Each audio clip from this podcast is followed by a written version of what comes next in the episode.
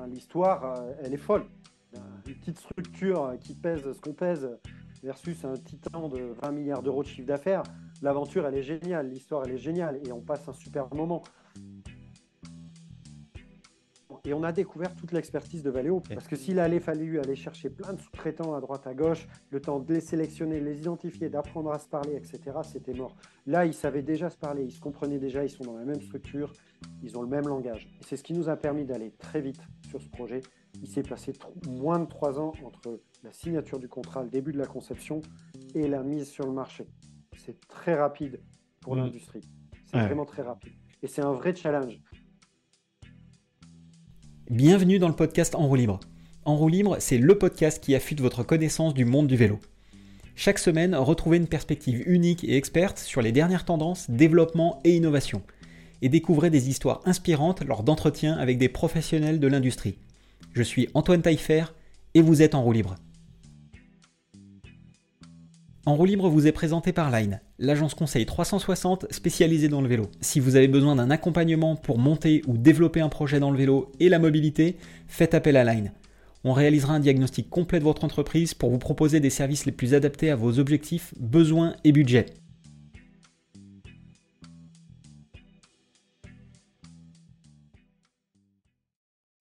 Et puis j'ai envie de te dire que euh, on va être euh, on va être bon Ok.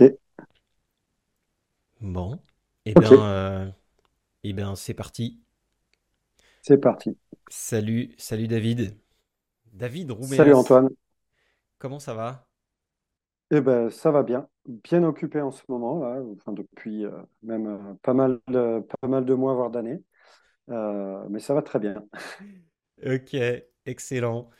Euh, bah écoute David, je suis ravi de te, je suis ravi de te recevoir pour, euh, enfin dans le podcast En roue libre. Euh, eh ben, je suis honoré d'être invité. sache que, ouais. Non, écoute, ravi, non, vraiment ravi. L'honneur est, pour moi. Euh, je, suis très content parce que, euh, parce que tu es, euh, quand même au cœur de, quelque chose d'assez important qui, qui, est en train de se passer, que, que tu, as, tu as œuvré depuis longtemps pour qu'une telle chose arrive. Alors de quoi on parle? On parle du, du fait que Efigir est, est, en partenariat avec Valeo sur le, le, fameux moteur Valeo à boîte de vitesse intégrée. Donc ça, c'est vous qui le faites. Mmh mais l'histoire des figures, c'est pas que c'est, ça date de il y a bien plus longtemps, donc donc c'est, ce que j'aimerais j'aimerais aborder ça avec toi. C'est quel est le quel est le parcours qui vous a amené à travailler avec avec Valeo sur ce sur ce projet qui est quand même assez ambitieux, je dirais même assez central dans le dans l'écosystème de l'industrie du vélo en France, puisque on l'a vu avec, euh, avec Jérôme Mortal, avec euh, il y a Xavier Varnier, enfin il y a, y a, maintenant il y a, y a Duel, euh, Duel qui est mhm. équipé de ce moteur. c'est quand même un, vent de fraîcheur, on va dire, sur, et une alternative intéressante aux, autres moteurs et aux transmissions. donc j'aimerais qu'on parle de ça. J'aimerais qu'on voilà, qu'on parle des différentes étapes et puis euh, qu'est-ce qui vous a amené à travailler avec, euh, avec Valeo, euh, qu'est-ce qui a marché, qu'est-ce qui a un petit peu moins bien marché peut-être, tout ça, tout ça. Et puis bah, à côté, il y a, y a, aussi Cavalerie. qui, est, qui, est, qui, est, une boîte aussi qui est, qui, qui, qui est très liée. donc il y a plein de sujets. Euh, et donc, euh, donc voilà, il y a, sûrement plein de choses sur lesquelles je vais rebondir et, je, vais te, demander. Euh, mais avant tout ça, j'aimerais bien que tu nous, tu nous dises un peu qui, qui tu es et, d'où te vient ta, ton, ta passion ou ton intérêt pour le, pour le vélo.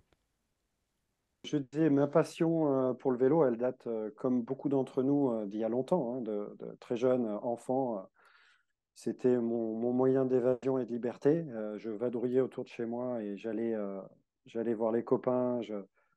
J'avais euh, la chance d'avoir des parents qui me laissaient faire un peu ce que je voulais en termes de vadrouille, qui me faisaient confiance et d'habiter à la campagne, donc de pouvoir rayonner assez loin librement. mais ça a plutôt commencé avec une passion pour la partie extrême. C'est-à-dire que très vite, je me suis orienté sur tout ce qui est VTT Gravity, donc descente, enduro, dirt, qui ont été l'occasion de quelques blessures pour moi. Hein. Tu dois connaître le sujet, je suppose. Lesquelles? T'as fait quoi? J'ai fait, j'ai fait en, torse au pied deux fois et la clavicule il y a, il y a deux ans. Oh, oh ça va. petit palmarès. Pas de poignet palmarès. Non, pas de poignet. Oh.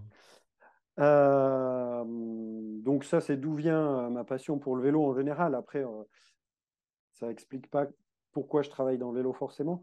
Donc, en fait, je suis parti dans mes études en filière technique, plus précisément en mécanique générale, mmh. en, en, IUT. Et à la fin de mon IUT, euh, mon père qui m'a dit ah, euh, David, euh, j'ai un collègue de, mon entreprise, il travaillait chez EDF, j'ai un collègue qui a inventé une, une boîte de vitesse pour vélo. Donc le collègue en question, Guy Cavalery, l'inventeur.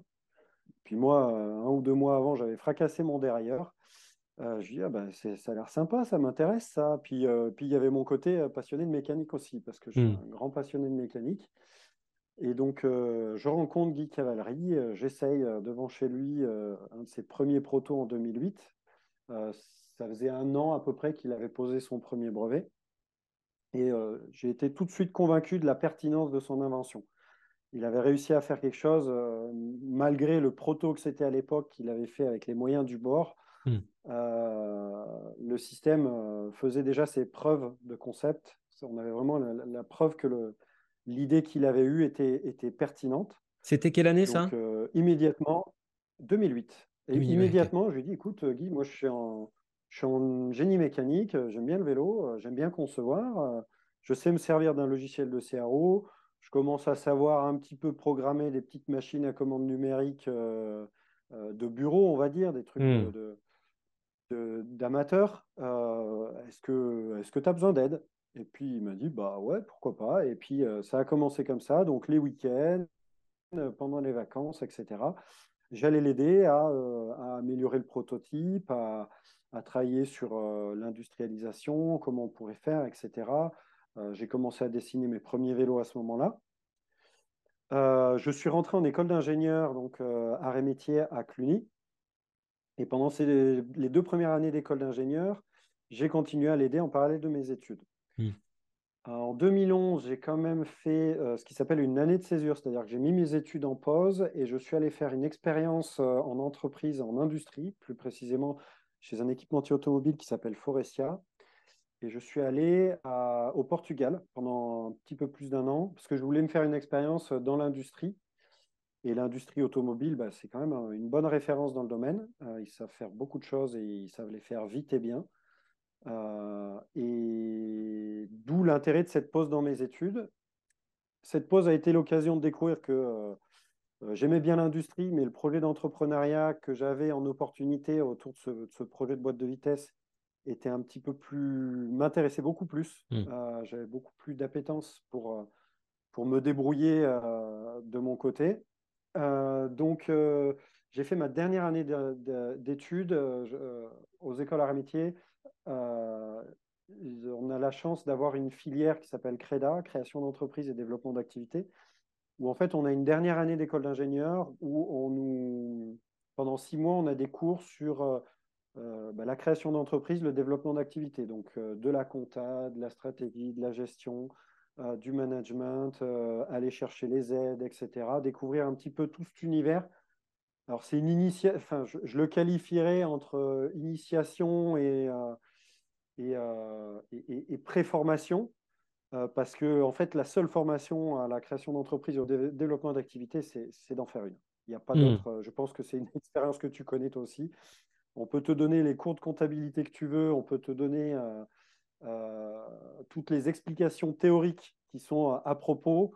Tant que tu n'as pas pratiqué sur le terrain, tu, tu, tu n'enregistres et tu n'apprends pas aussi bien qu'en en pratiquant mais ça m'a beaucoup aidé. Ça m'a beaucoup aidé. Il y a beaucoup de choses que j'ai été capable de comprendre, de percevoir et euh, bah, de réagir en fonction grâce à cette formation-là.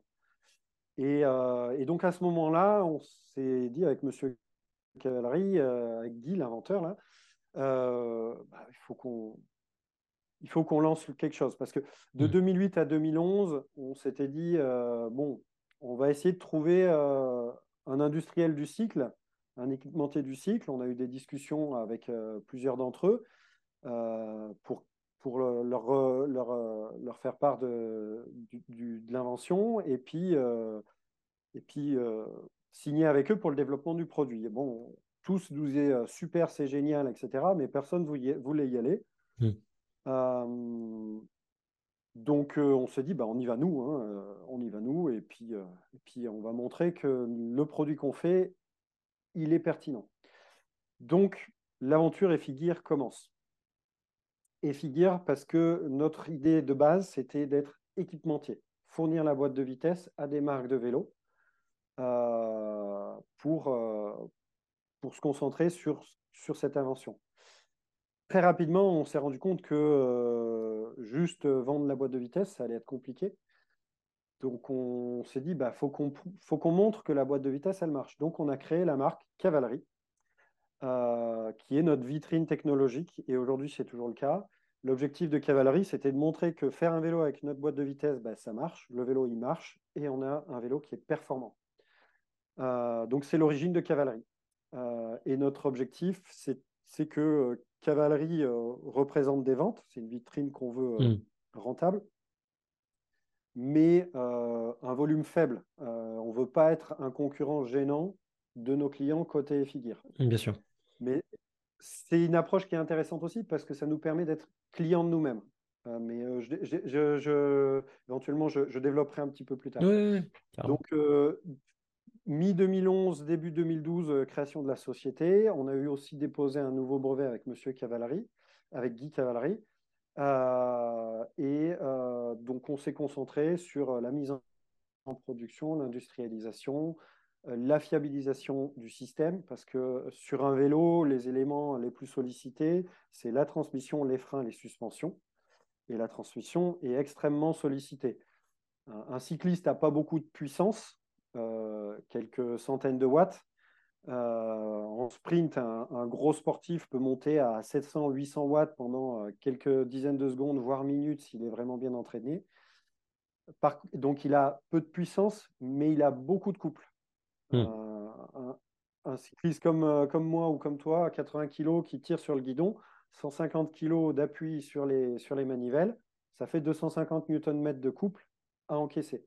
250 Nm de couple, c'est des couples de, de, moteurs de voiture d'une centaine, euh, entre 80 et 100 chevaux. Euh, la vitesse de rotation étant beaucoup plus faible, on n'a pas la puissance, mais le couple est là. Hmm. Donc extrêmement sollicité. D'où ces premières années à travailler beaucoup sur la fiabilisation du système, parce qu'on avait un système qui marchait très bien, euh, mais sur les premières années qui durait pas très très longtemps. Juste, euh, du, coup, excuse-moi, ça, ça, durait combien de temps cette phase de euh, entre le moment où toi tu as rejoint et par exemple le, moment où la, première version est sortie sur le marché soit sous forme de, boîte ou sous forme de vélo. Et ce que, ce que tu me disais, c'était que du coup, c'était sorti uniquement sur le vélo. Alors, on a commandé les premières ventes qu'on a fait, on les a faites euh, sur la marque Cavalerie. Et ce qui est marrant, c'est que la première commande qu'on a eue, c'était à Singapour. Singapour. Donc, euh, euh, ouais, assez loin. 2013, premier vélo livré, 2013. après, on avait un, un, niveau de satisfaction de qualité de nos produits qui était pas à la hauteur de ce qu'on voulait. Donc, on a mm. eu une politique de garantie très permissive. C'est-à-dire que même des situations où euh, c'est l'usager qui, a eu un mauvaise, une mauvaise utilisation du produit, c'était toujours pris en garantie. On a Il pouvait être quoi d'ailleurs comme euh, mauvais usage? Euh, le, un des pires qu'on a eu, c'est réception d'un saut où le carter est venu taper dans un rocher et pourtant il y avait un sabot de protection et le rocher est rentré dans le carter. Euh, et on a pris le produit en garantie. Euh, voilà. Euh, un élément qui, peut mettre en défaut une transmission assez facilement, c'est, mais quel que soit le type de transmission, un hein, dérailleur, boîte de vitesse, moyenne vitesse, c'est la manivelle qui tape dans un rocher à haute vitesse. C'est comme hmm. si on tapait à coup de masse sur les manivelles. donc, tous ces, tous ces phénomènes-là, on les prend en garantie, et encore aujourd'hui, parce Hmm. qu'on veut vraiment offrir un service et un produit durable à nos clients. Et est-ce que ça vous permet aussi de, excuse-moi, mais est-ce que ça vous permet aussi d'avoir un maximum de feedback pour fiabiliser aussi? Parce que c'est quelque chose qui est fait. intéressant. En fait, Hmm. Euh, si on commence à, à être exigeant euh, sur, sur nos et très regardant sur nos conditions de garantie, euh, bah, l'usager il commence à nous raconter des cracks Hmm. parce qu'il veut que son produit soit, en- soit pris en garantie. Et c'est de bonne guerre, on, on est un peu tous pareils. Euh, donc l'intérêt d'être euh, très permissif là-dessus, euh, c'est de, de vraiment avoir le bon retour d'information. C'est-à-dire que Hmm. si le client il a frappé les manivelles dans le sol, moi, je préfère être au courant, changer les pièces et que le client soit content, euh, plutôt que de, de remettre en question toute une architecture de boîte de vitesse, alors qu'on est sur une incidentelle assez particulière. Ouais. Est-ce que Euh, c'est et quelque chose, une fois que tu te dis, euh, euh, une fois que tu te dis, par exemple, euh, c'est bon, en fait, le produit, on, on sait qu'il est fiable à 100%, est-ce que tu penses que tu, tu vas arriver à un moment où, justement, tu pourras, ou tu voudras ne plus dire au client, enfin, où tu voudras dire au client, bah écoutez, euh, non, nous, c'est bon, on sait que, enfin, là, c'est too much, quoi. C'est une vraie question. Aujourd'hui, euh, je ne saurais pas y répondre. Euh, c'est une vraie question, c'est une bonne question. Euh, J'ai plutôt l'approche de me dire que je travaille sur des solutions et aujourd'hui, on est arrivé très loin dans la, fiabilité et la robustesse de la boîte. C'est-à-dire qu'on a des clients qui frappent, comment dire, qui, vont taper la manivelle. C'est pas pas la pignonnerie qui va lâcher, c'est les roulements. Et les roulements, si eux ils lâchent, on arrive à un niveau où on peut plus dire euh, c'est la faute de la conception. Hmm. Parce que, ou, ou dans ce cas-là, on met des roulements deux fois plus gros, mais notre boîte, elle va prendre 500 grammes et plus personne va l'acheter. Hmm. Donc, euh, et les roulements, la, la- la- force d'un roulement, c'est que c'est des éléments qui, sont, qui ont été éprouvés sur des millions de cycles en charge, en statique, en dynamique, etc.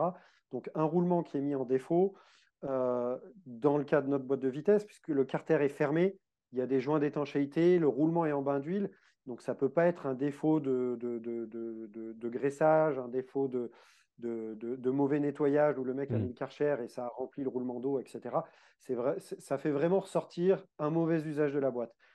Mais du coup, on arrive à un niveau où en fait, il est question d'ouvrir la boîte et la boîte, pour nous, mécaniquement, comme on la connaît bien, elle est assez facile à ouvrir, changer un roulement et refermer. Donc j'ai envie de dire, euh, est-ce qu'on va se prendre la tête euh, avec Hmm. un client ou pas? Aujourd'hui, j'aurais tendance à dire que non. Et de toute façon, c'est vraiment sur certains usages très particuliers aujourd'hui, type descente, où euh, on a encore euh, ponctuellement des clients qui vont mettre en défaut notre boîte de vitesse. Sur des usages euh, enduro, gravel, euh, comme on a Ouais. tous, hors compétition. En fait, les, les- les gens qui mettent notre boîte de vitesse en défaut aujourd'hui, euh, ils font des courses, ils font de la compétition. Et quelle que soit la typologie de Hmm. transmission qu'ils utilisent, ils la mettent en défaut. Ok. Euh, donc, pour revenir peut-être éventuellement un petit peu sur l'histoire, Bien sûr. en ouais. 2013, on livre les premières transmissions, les premiers vélos équipés, euh, et, et on travaille sur la fiabilisation. Euh, en 2015, une date clé pour nous, on a décidé et on a rentré les machines pour fabriquer en interne. Parce qu'en fait, quand on fiabilise notre produit, ben, on, se retourne, on se retrouve des fois à avoir euh, des bacs de pièces, et ben, on les met à la poubelle. Et Hmm. euh, des pignons, des axes, etc., c'est des pièces qui coûtent cher. On fabrique tout en France, déjà à l'époque. Euh, et 100 pièces fois euh, 30 euros, ça fait 3000 euros. Et puis, euh, regarder 3000 euros de stock et de se dire, bon, ben, ma conception, mon traitement thermique, mon acier, il faut que je les évolue parce que euh, je suis trop faible aujourd'hui par rapport à mon usage. On les met au-dessus de la, de la benne de recyclage, ça fait un peu mal au cœur. Hmm. Donc, on a acté de s'équiper et de fabriquer en interne parce que aussi, on passait beaucoup de temps chez nos sous-traitants pour les aider à sortir les pièces conformes à nos exigences en termes de, de, de, de tolérance, de, respect euh, de, la géométrie, etc. Donc on se retrouvait quasiment des fois à régler la machine du sous-traitant. Et au bout d'un moment, avec Guy, on s'est regardé, on s'est dit, c'est pas possible. Hmm. On achète une machine, on se débrouille. Quoi. et là, vous étiez toujours deux? audacieux. On était toujours deux. Ça a été audacieux hmm. parce qu'on a, on a acheté donc une machine, un centre d'usinage, enfin, un tour à commande numérique qui coûtait quand même 80 000 euros à l'époque. Euh, et puis, j'ai pas sorti une pièce sans avoir cassé la machine. Donc, euh, ça a été, on a bien, on a bien transpiré. Euh, les six premiers, allez, les trois premiers mois, j'ai appris vraiment à programmer la machine. Et puis, ça m'a appris de l'humilité aussi, de me dire que c'était pas si facile que ça. Mmh. mais on a appris et on, on, on s'est vraiment spécialisé dans la fabrication de nos pièces, ce qui fait que on sortait les pièces avec la qualité dont on avait besoin à un coût bien plus compétitif que ce qu'on aurait pu faire. Parce que pour donner un, peu des chiffres, la machine à 80 000 euros, entre le moment où on l'a achetée et un an et demi de développement, d'itération, d'amélioration, etc., si j'avais relancé des séries prototypes ou des petites séries de 100 pièces, au bout d'un an et demi, ça m'aurait coûté le prix de la machine en. Oui, ok. Hmm. Ça nous a sauvé la vie aussi, financièrement. On n'aurait pas fait ce choix-là. Euh, on n'aurait pas pu faire autant d'itérations parce que quand on envoie un plan, le temps que le sous-traitant la fasse, etc., il se passe euh, entre 1 et 3 mois, voire 6 mois si le sous-traitant est bien, est bien débordé. Là, euh, je dessine la pièce, je fais le programme, on l'envoie au traitement thermique. En, une à deux semaines, la pièce, elle est sur le vélo. Hmm. sachant, que, sachant que ça, c'est possible parce que toi, tu as eu cette formation, enfin, parce que tu as choisi cette formation, que tu as rencontré Guy, et que du coup tout, tout s'articule euh, comme il faut. Ah non, mais c'est c'est ce qui ressort en filigrane de l'histoire que de, de, l'histoire des filières et de la mienne, c'est qu'il y, a plein d'éléments qui sont clés. C'est pas, Si mmh. tu veux, il y a, il y a eu des éléments déclencheurs, mais il y a plein de petits éléments au cours du parcours. Si, si je ne les avais pas eus, l'histoire se serait arrêtée là. Ouais. Et, et au-delà de ça, je pense que le centre d'usinage, on ne l'aurait pas acheté. Mmh. Excuse-moi. Je t'en prie. Non, non, vas-y, continue. le centre d'usinage, on ne l'aurait pas acheté, l'histoire se serait arrêtée peut-être pas en 2015, mais en 2016. Ah ouais. Et, et, ce, que je, ce que je note, et moi, ce que je trouve vraiment, vraiment chouette dans cette, dans cette histoire, c'est que euh, je me souviens encore de la, de, de la tête que j'ai fait la première fois où j'ai vu, je pense que c'était à la, à la Free Red à Morzine, ou à la Passport, pardon, à, Passport à Morzine la première fois, je crois, où j'ai où j'ai vu euh, où j'ai vu, tu sais, la boîte de vitesse en démo. Et, euh, et, je m'étais dit, c'est quand même euh, c'est quand même particulier, mais à la limite, bon, ok. C'est enfin le, sentiment que ça m'avait laissé, c'était c'est quand même exotique. Et je pense que du coup, c'est tu as raison, tu as raison. Et c'est un sentiment qu'on a vraiment senti pendant une bonne dizaine d'années, mmh. on va dire de 2010 à, quand on présentait les premiers protos euh, sans avoir de société à, 2019-2020. Et euh, depuis 2019-2020, il y a eu une évolution de la perception de ce produit-là dans le marché. Je pense en partie grâce à, à, notre concurrent principal qui est Pignon, Mmh. Euh, qui lui s'est vraiment imposé sur le marché. Ils ont fait des choix euh, techniques et stratégiques au début qui étaient différents de nous, euh, qui leur ont permis de s'installer beaucoup plus vite. J'expliquerai un petit peu après cette différence-là. et je pense que ça et d'autres éléments, je ne les connais pas tous, ont fait mmh. que le marché a évolué. Et puis, en dix ans, nous, on a toujours raconté la même histoire. C'est-à-dire que on ne veut pas vous vendre une nouvelle technologie. Non, nous, mmh. on est usagers comme vous on, pratique comme vous. Les week-ends, on prend nos vélos, on va rouler. Le soir, on va rouler. Euh, on n'a pas envie de passer notre temps à réparer et régler notre dérailleur. Nous, on a envie de profiter de la sortie et on a envie d'avoir un produit qui dure aussi. On n'a pas envie de changer notre transmission tous les ans. Et cette histoire, elle a toujours été la même. On a toujours tenu la ligne. Et on a tenu 10 ans grâce à l'inventeur qui a quand même financé jusqu'en jusqu'en 2020 le développement de la société. C'est plusieurs centaines de milliers d'euros que, que M. Cavallari a mis dans le projet. Hmm. Euh, D'ailleurs, on voit, le, on voit la, gratitude. Et sans compter ses heures. On, voit la gratitude hein. euh, par rapport à, à, Monsieur Cavalerie, la manière dont on parle. On, sent qu'il y a quand même une, une, forme de reconnaissance que, que je ne peux pas évaluer comme ça, mais c'est vrai que d'avoir pendant, plus de, de, pendant plus de 10 ans, donc de 2008 à 2020, avoir porté le, le, le projet financièrement parlant, je pense qu'effectivement, on lui doit une, on lui doit une fière ah ben, chandelle. pour résumer, sans son investissement, l'aventure que je vis aujourd'hui, je ne l'aurais mmh. jamais vécue. C'est tout aussi simple que ça. Euh, donc, pour revenir un petit peu à l'histoire éventuellement, bien sûr. On part un peu, mais j'aime bien ce, genre de conversation. Euh, je, je, je, suis pas quelqu'un de, je, suis toujours un peu brouillon sur certains aspects. Bah, de toute façon, eh, je vais te dire un truc. Euh, de toute façon, c'est comme ça que ça se passe. on est d'accord. Non, enfin, brouillon, c'est pas le terme, mais c'est difficile d'aller de, de, tout droit sans dire tous les petits à côté qu'il y a sur le, sur le, bord du chemin. Mais c'est les à côté qui nous... éléments. C'est les à côté qui nous intéressent. Et, et, petite, petite, note avant de, avant de te laisser poursuivre, mais moi, moi, ce que je note quand même, c'est euh, que, et, pour revenir un petit peu sur ce que je, disais quand, euh, quand je voyais euh, la boîte de vitesse et puis aussi les vélos qui étaient, qui étaient un peu différents hein, quand même, avec cet exotisme qu'on pouvait noter, je, note quand même que cette, cette, cette, persistance, enfin, le, fait d'avoir tenu bon quand même, parce que c'était quand même pas simple. Évidemment, vous, vous étiez convaincu de, de, que, que c'était la bonne solution, convaincu que, que c'était une, bonne approche pour éviter de casser son dérailleur, que c'était plus simple, plus économique, plus durable, enfin, plein de choses, mais je veux dire, j'imagine que tu as dû un peu te battre avec, ou, avec ton bâton de pèlerin, évangéliser, défricher, et ça, c'est un effort qui est, qui est considérable. Quoi. Enfin, c'est... Donc bah, aujourd'hui, ça paye, mais. C'est un engagement qui, qui, me dépasse moi-même. Hein. Mmh. Je ne vais pas trop m'épancher sur le sujet, mais euh, sans, euh, on évoquait euh, sans Guy Cavalerie, je ne serais pas sur cette aventure. Sans ma femme, je ne serais pas sur cette aventure. Ma femme m'a supporté jusqu'à aujourd'hui. si M. Cavalerie a, remis des sous dans l'aventure pendant dix ans, c'est ma femme qui a supporté la charge financière et la charge morale de notre maison pendant ces dix années aussi, parce que j'avais une rémunération, mais pas très élevée. Mmh. voilà, c'est un projet, effectivement, je, suis assez déterminé comme gaillard. Hein, il faut, faut, que je tape le mur assez fort pour changer de direction.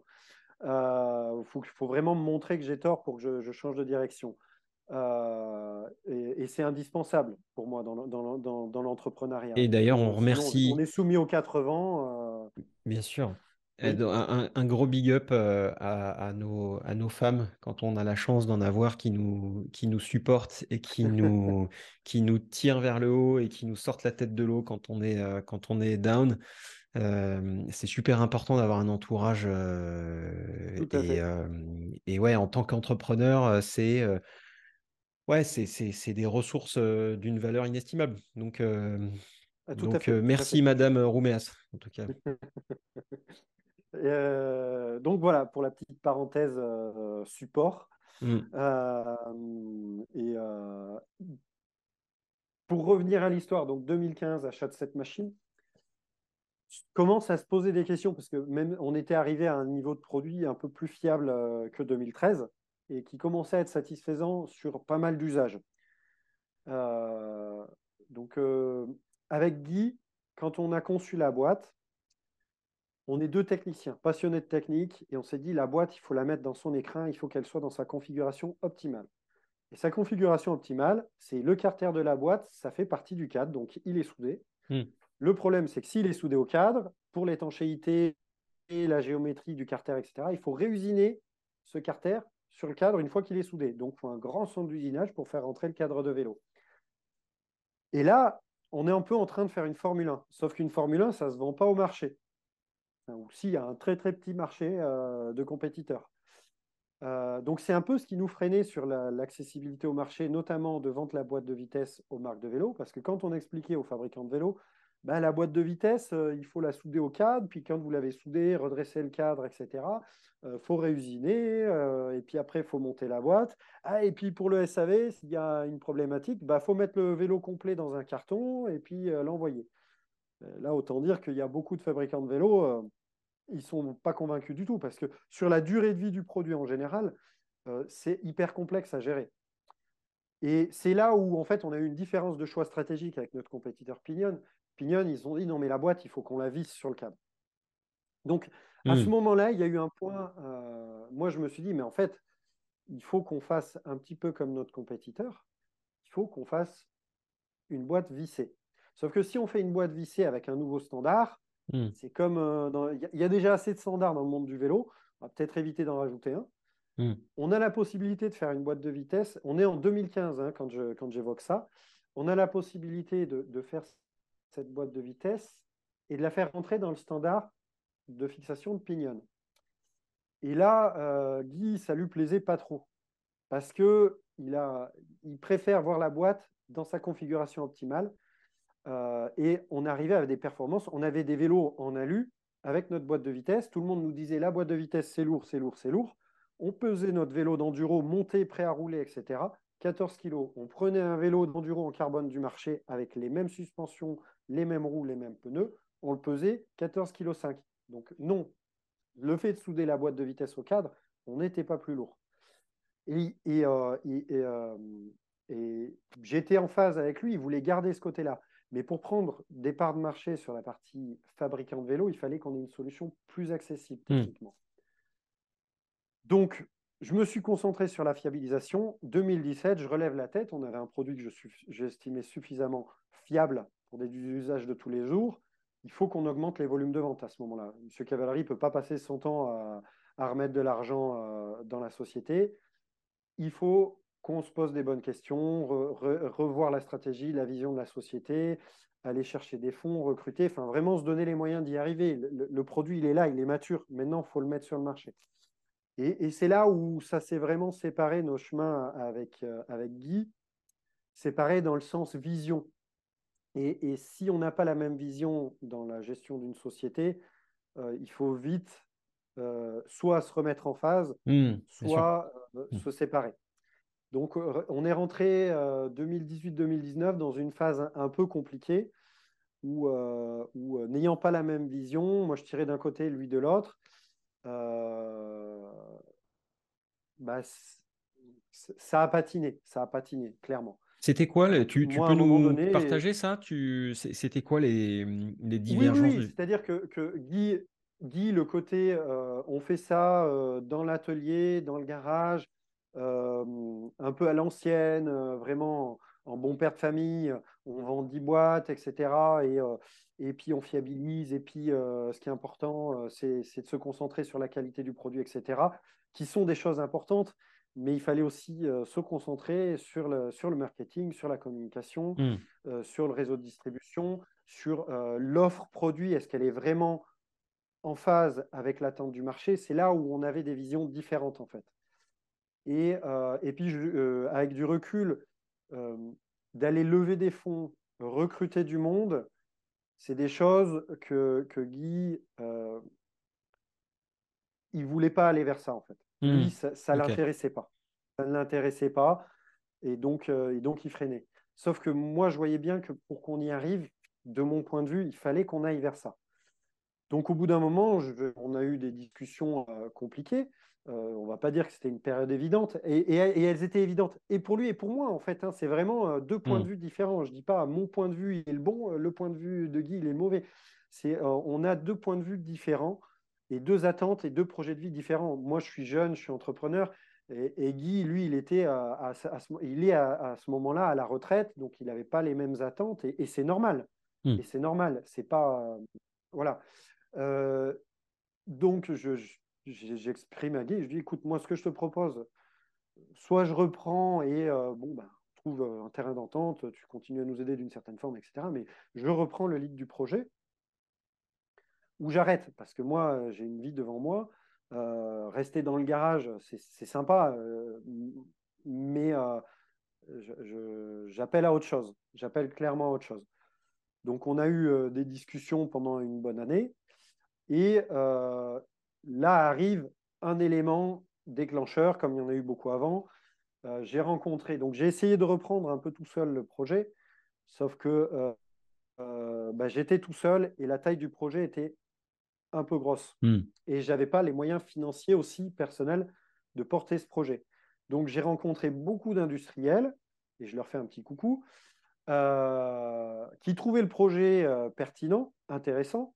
Euh, juste pour préciser, tu, c'était quoi un peu ton approche Ce que tu as voulu faire, c'était quoi? C'était genre lever des fonds, trouver un partenaire? C'était quoi le, le, le, je sais pas, le, mindset derrière, derrière cette démarche de, de, rencontrer des, des, industriels? Eh ben, j'avais deux projets à l'époque. C'était faire la boîte de vitesse compatible au format Pinion, la Mimic qu'on a sortie aujourd'hui. Et on avait fait en 2018 euh, une preuve de concept de la boîte couplée à un moteur pour un équipementier automobile qui s'appelle Mubea. Et le POC euh, avait donné des super résultats. L'industriel était intéressé pour euh, prendre le projet. La, difficulté qu'il y a eu, c'est qu'il a ouvert le produit, il a regardé les pièces dedans, et en termes de compétences et de savoir-faire, 90% des pièces, il, n'avait pas la capacité de les faire. Donc il a refermé le produit, je caricature, et il a dit, et ils nous ont dit, Monsieur Rouméas, votre solution, on est convaincu, c'est la bonne. Par contre, nous, revenez nous voir quand vous l'avez industrialisé. Et donc moi, quand je voyais ce produit, je comprenais bien qu'on était capable de faire le proto super bien, éventuellement de faire une pré-série super bien, mais pour mettre un e-drive sur le marché, ça demande des moyens financiers d'industrialisation colossaux. On est en train de parler, tu, tu peux préciser? millions d'euros. E-drive, donc le moteur couplé à la boîte au niveau du boîtier de pédalier. Euh, en, langage, nous, on appelle ça un MDU, Mid Drive Unit. Euh, donc, ce MDU-là, euh, ça demande des moyens colossaux juste pour l'outil industriel. Après, il y a la notoriété de la personne qui va le faire. si c'est une start-up, quelle est son expertise, son expérience, hmm. ses compétences Parce que une compétence industrielle, ça ne s'invente pas en un an, ça ne s'invente pas en deux ans, quelle que soit la quantité de millions d'euros qu'on met sur la table. Euh, les équipes, ça prend du temps à former, et elles ont besoin de s'approprier le produit, etc. Et une fois que, même hypothèse, on arrive à avoir tout ça, il y a la taille de la structure, le réseau de distribution, le réseau SAV. C'est des points clés pour aller sur ce marché-là. Mmh. Donc, en fin 2018, début 2019, quand je me mets d'accord avec, avec Guy Cavalry pour reprendre la société, j'avais deux projets phares. C'était la boîte musculaire, la mettre au format compatible Pinion, pour que le format Pinion devienne, devienne le format boîte de vitesse, et trouver un partenaire industriel pour la partie électrique, euh, euh, moteur électrique, donc MDU. Sachant, euh, excuse-moi, juste sur la partie Pinion, sur la partie compatibilité avec Pinion, est-ce que J'imagine que tu as dû y réfléchir un petit peu. À un moment, enfin, ça, ça, devait être une réflexion compliquée. Enfin, Est-ce que c'était justement une réflexion compliquée ou une réflexion évidente de dire bon voilà, ça m'arrache un peu la gueule quand même euh, de me mettre au, standard euh, de mon concurrent? Non, évidente. Évidente, ok. ouais. Et, et, si tu veux, quand on se rencontre, quand on s'était rencontré à l'époque sur des salons, euh, on a des discussions euh, avec Pignon tout à fait cordiales. Euh, et, en fait, notre vrai concurrent, c'est la transmission dérailleur. Hmm. À partir du moment où, un, usager est passé du dérailleur à la boîte de vitesse, il retourne très rarement au dérailleur. Et Aujourd'hui, et à l'époque, c'était notre réflexion, on se disait, mais en fait, si on, prend des parts de marché de boîte de vitesse, ce n'est pas des parts de marché qu'on va prendre à pignon, des, on va augmenter la taille du marché. Hmm. Parce que notre offre, elle est quand même assez complémentaire. On n'est pas tout à fait sur les mêmes segments, on n'a pas, tout à fait, on pas les mêmes fonctionnalités. On a, le, on a le fonctionnement avec un shifter, on a le fonctionnement avec les shifters de gravel, on a un étagement qui est différent, on a un comportement de passage de vitesse qui est différent. Euh, et, ce qui fait qu'il y a des zones de marché où on est en compétition pure, et mm. puis il y a toute une part de marché où en fait on est vraiment en complément. et on, vient compléter cette offre. Donc, pour moi, c'était une solution évidente. Et on est concurrent d'une certaine manière, mais en fait, euh, on fait gonfler ce marché-là aujourd'hui. Donc, j'y voyais pas de problème. Et les discussions que j'ai eues euh, avec eux, je n'ai pas l'impression qu'ils en voyaient beaucoup. De toute façon, encore aujourd'hui, ils sont beaucoup plus gros que nous. Et, ils ont un produit qui est bon, qui est pertinent, et je ne me permettrai pas d'avoir une critique négative vis-à-vis de leur solution. On est juste meilleur. si je me permets la remarque évidente. Hein, donc voilà. Et donc je voulais trouver, je voulais reprendre cette société, mais je ne pouvais pas la reprendre tout seul. Il fallait que je trouve un partenaire industriel. Et donc là, j'ai passé beaucoup de temps avec des industriels qui voulaient aller dans le monde du vélo, mais qui étaient frileux aussi, parce qu'en euh, ce moment-là, c'était beaucoup d'industriels du marché automobile, qui étaient déjà bien occupés dans l'automobile, et puis ils utilisaient un peu toutes les discussions que j'avais avec moi pour compléter leur, leur, étude de marché. Donc j'ai perdu pas mal de temps quand même mmh. avec ça, j'en profite pour leur refaire un petit coucou. On les embrasse. et, et, et donc j'ai passé un, petit laps de temps à essayer de reprendre, mais je voyais bien que j'étais tout seul et il fallait que je trouve quelqu'un. Et à ce mmh. moment-là, ben, j'ai rencontré Vincent, mon associé aujourd'hui. Vincent Le Cornu. Euh, cette... Vincent Le Cornu, oui, excuse-moi. Qu'on salue. Euh, je lui ai expliqué cette vision, cette... qu'on salue, euh, cette vision et cette stratégie que j'avais. Et, et, au début, il était venu, on avait discuté dans l'atelier et et puis, c'était une discussion un peu informelle. Lui, il était curieux, il était, il était en recherche d'opportunités, il avait, il avait un projet d'entreprendre, mais à ce moment-là, il ne savait pas quoi. Il savait que c'était dans le vélo, mais il ne savait pas quoi. Euh, on habite dans le même coin et euh, il nous connaissait depuis quelque temps. Et puis, je lui explique tout ça et, euh, il me dit, mais tu as raison. Et puis, il va plus loin dans la réflexion et il a commencé à y apporter ses éléments de réflexion et à, venir renforcer cette vision, à venir renforcer cette stratégie. Et donc, dès la première rencontre, alors qu'on se connaissait depuis deux heures, je lui dis, mais écoute, Vincent, je te partage un truc, voilà, je suis en train d'essayer de, reprendre le projet. Je sens que le feeling est bon, je te tends une perche, est-ce que toi, ça t'intéresse? Et on a discuté pendant un, bon mois, on a appris à se connaître, etc. Puis au bout d'un mois, on s'est dit, bon, allez, on prend le risque, on y va. Euh, on s'est tapé la main euh, et, on, a, on est retourné vers Guy et on lui a refait la proposition, donc début 2020, euh, fin, fin, 2019. Et on s'est mis d'accord avec Guy. Et Vincent, il arrive, si tu as l'occasion de, faire le même exercice avec lui, il t'expliquera plus en détail, mais il arrive, il était commercial grand compte dans les télécoms. Donc les négociations avec les, les négociations stratégiques et les négociations business avec des gros comptes, etc., avec des industriels, il connaît, il maîtrise. Hmm. Chose que moi, euh, j'étais en train d'apprendre, en fait. Ouais, ok. Et en, un mois, toutes les discussions que j'avais avec des industriels, et eh ben, toutes celles qui pinaillaient et qui savaient très bien qu'elles allaient aller nulle part, il les a fermées. Et toutes celles qu'il fallait rouvrir, notamment celles avec Valeo, il les a rouvertes. Euh, et donc, j'en euh, profite pour ce. Là, une, donc, euh, Vincent, euh, c'était quoi, euh, du coup, le, en quelque sorte, le deal sur, quel, sur quel principe, quelle base vous êtes tapé dans la main? Sans forcément dévoiler de chiffres, on n'a pas forcément besoin de ça, mais oui. c'est quoi, c'était quoi le, je sais pas, la, la, la structure Parce que ce que tu es en train de me dire quand même, c'est que vous avez, vous êtes en, en, quelque sorte reniflé pendant, pendant un mois. Et mmh du coup, après, vous vous êtes dit, bon, vas-y, on s'associe. ça, a été, ça a été une prise de risque pour tous les deux, ça c'est sûr. après, Vincent avait la capacité d'apporter son expertise sur, sur, un, sur, un, sur un, une, une, expertise complémentaire à la mienne, c'est-à-dire tout ce qui est la partie commerciale, communication, etc. Et moi, j'avais toute la partie technique en se souciant du technique. Lui, il voulait pas vendre des trucs pour vendre des trucs, il voulait vendre un vrai produit qui avait un sens pour lui. Mm. Et, le produit que, qu'on avait mis au point avec Guy, il avait un sens pour lui et il était pertinent. Donc il y avait déjà ce premier point. Il avait la capacité d'apporter ses moyens financiers qui étaient conséquents quand même, qui, qui nous donnaient une crédibilité, en plus d'être pas un, mais deux porteurs de projet. qui est plus crédible et, plus, et plus robuste. Et donc, je lui ai dit, ben, moi, j'ai le projet, j'ai toute l'expertise technique. ça représente, on va dire, une certaine partie du projet. donc, apport en industrie, en fait. Il apporte sa motivation, mmh. exactement, un apport en industrie. Et, lui, il apporte en, numéraire et puis aussi, euh, d'une certaine manière, son expertise, etc. Donc, on a trouvé un deal là-dessus.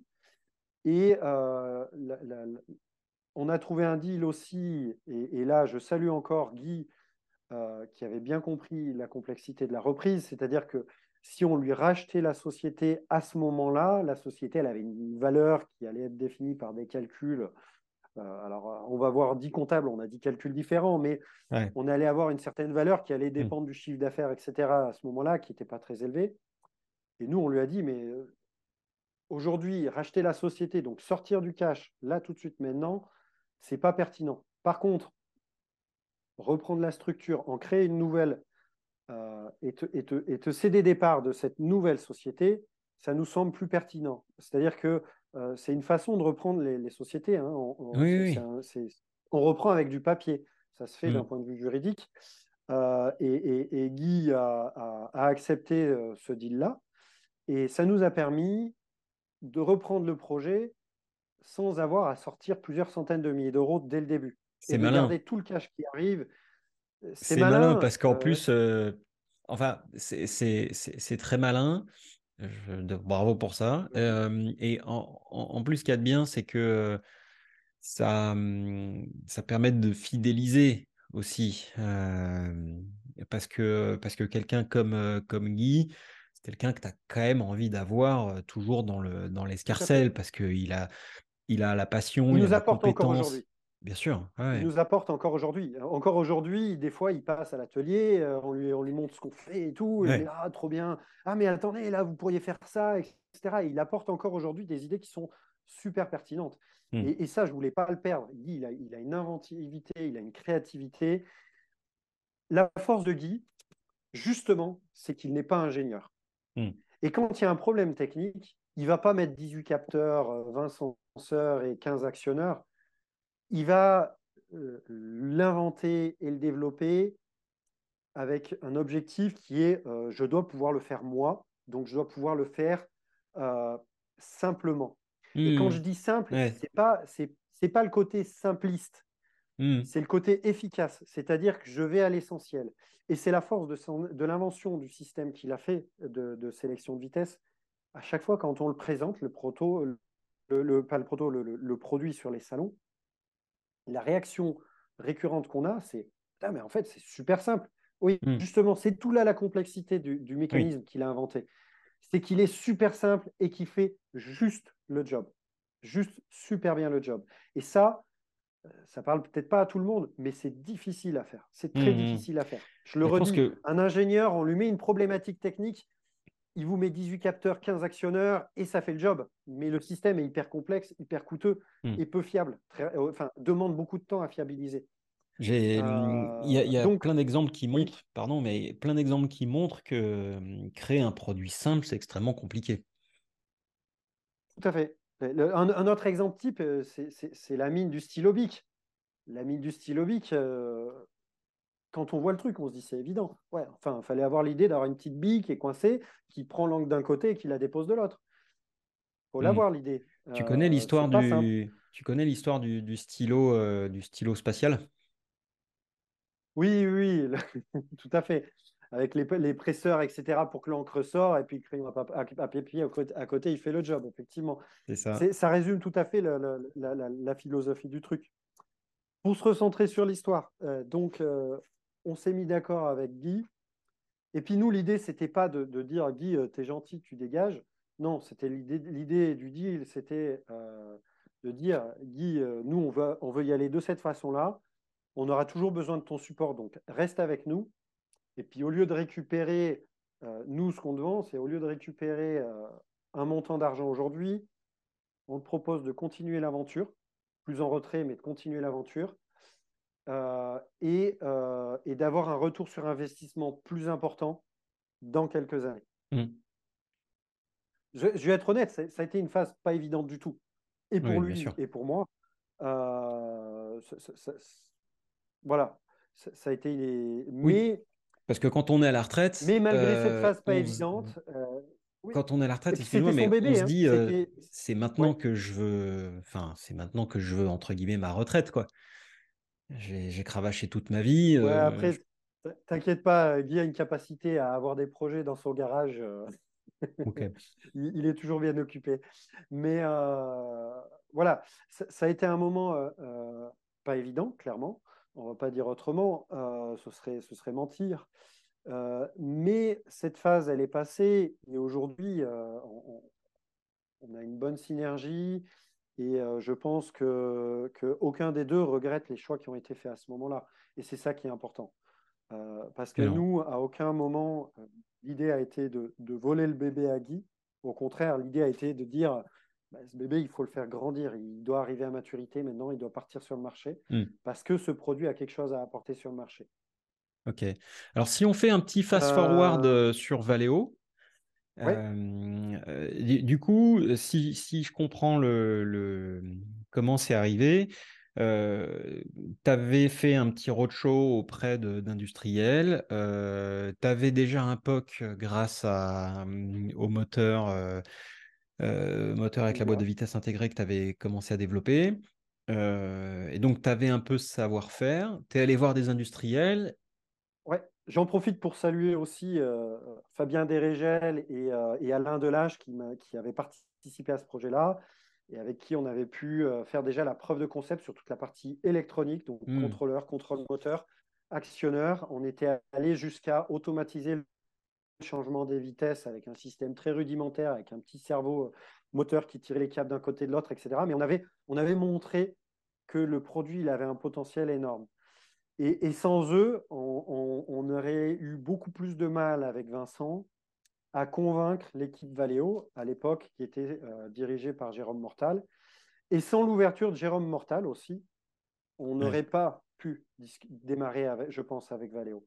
Euh, parce que une petite entreprise comme la nôtre, on était vraiment petit, on était deux. Début 2020, on était deux, Vincent et hmm. moi. Et on va chez Valeo, qui à l'époque travaillait et développait des solutions moteur boîte de vitesse, et on leur fait essayer notre proto. Et eux, ils étaient en train de casser les leurs. Et donc, euh, très euh, rapidement. tu fais essayer, excuse-moi, mais là, du coup, tu fais essayer un moteur que tu as développé avec un autre équipementier? Non, avec euh, un autre partenaire. Donc, c'était Vedmac Dynamique et donc Fabien Dérégel et, Alain Delache Camgo sur toute la partie électronique. Mais tout le long de, ce développement, euh, avec euh, Fabien, on avait un deal, c'est on bosse ensemble, on, améliore ce produit, ce, proto, mais si à un moment donné, l'un ou l'autre trouve un industriel avec qui partir, et sans l'un ou l'autre, on ne bloquera pas le truc. Parce que sinon, hmm. ça risquait de, hmm. Ouais, et, je, les salue aussi. Euh, et, j'ai la volonté sur certains projets de, revenir travailler avec eux parce qu'ils ont des choses qu'ils peuvent apporter. Ils ont ce côté petite structure comme nous, inventivité, créativité, euh, qu'on retrouve moins chez les gros. Et pour certains projets, certains produits, eh ben, eh ben, on a besoin de ces partenaires-là plutôt qu'un mmh. gros industriel qui doit mettre en branle toute une machine, etc. Euh, et qui va manquer un peu de, de, de, souplesse pour, pour, pour, aller adresser des petites demandes un peu particulières. Hmm. Donc, euh, j'ai bon espoir de, reprendre le travail avec eux parce qu'on est toujours en très bonne relation.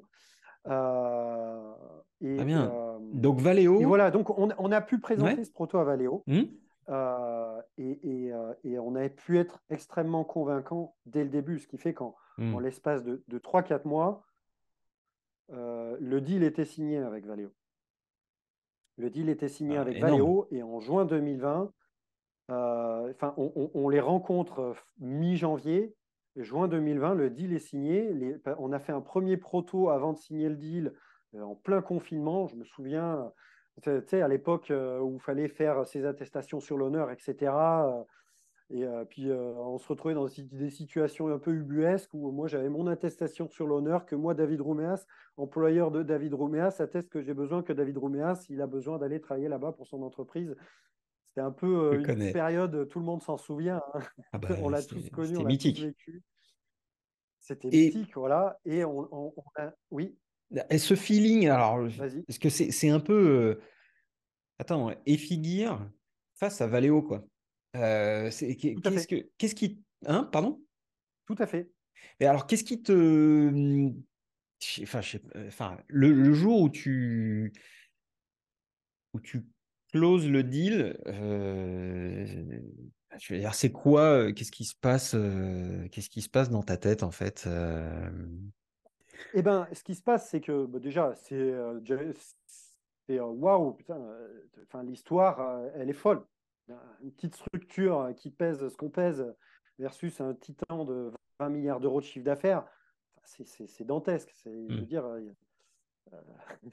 l'aventure, elle est géniale, l'histoire, elle est géniale, et on passe un super moment. Mais, et là, tu te rappelles en 2008 et oui, de, avec ton bâton de pèlerin. tout à fait, tout à fait. Donc il y a beaucoup d'émotions dans ces moments-là. Mais aussi, mmh on peut aller vers ce marché-là, vers le marché de la mobilité électrique, des, solutions pour la mobilité euh, de, euh, électrique, les vélos assistance électrique. On peut y aller avec Valeo et pas sans mmh. eux. Et eux, nous, on est, euh, et aussi de notre côté, on, a, on, a la conviction qu'ils peuvent y aller, mais pas sans nous. En tout cas, pas aussi vite. C'est-à-dire que nous, on leur amène une brique technologique qui leur fait gagner des années de développement. Toute la partie mécanique de la boîte, elle est éprouvée, elle est fiabilisée. Euh, le défi qu'il y avait devant nous avec Valeo, c'est comment reconcevoir le produit pour l'industrialiser à hmm. l'échelle que Valeo veut industrialiser. Et là, j'ai découvert des équipes d'une compétence et d'une technicité, d'une expertise euh, sous l'équipe de, de, Jérôme Mortal à l'époque et Louis Renou aujourd'hui, euh, je veux dire, là, c'est une nouvelle aventure qui a démarré. Et, euh, et, et, aussi, et ça, au début, la grosse frilosité qu'on avait, c'était le côté euh, auquel on pouvait s'attendre, à savoir, bon, les gars, maintenant, vous êtes mignons, vous vous mettez sur le côté, vous laissez les grands jouer. Et ça, Jérôme, il avait compris que ce n'était pas la bonne approche hmm. à l'époque. Parce que avant Valéo, des industriels de l'automobile qui sont venus dans le monde du vélo, en cow-boy, en mode les gars, on va vous montrer ce que c'est, euh, on va vous expliquer la vie, on va vous montrer ce que c'est que d'être des industriels, et qui sont ramassés les dents par terre parce que le milieu du vélo, ça a l'air simplé hein, au premier abord, un petit Gugus qui pédale sur son vélo, on en a une image parfois un peu simplette.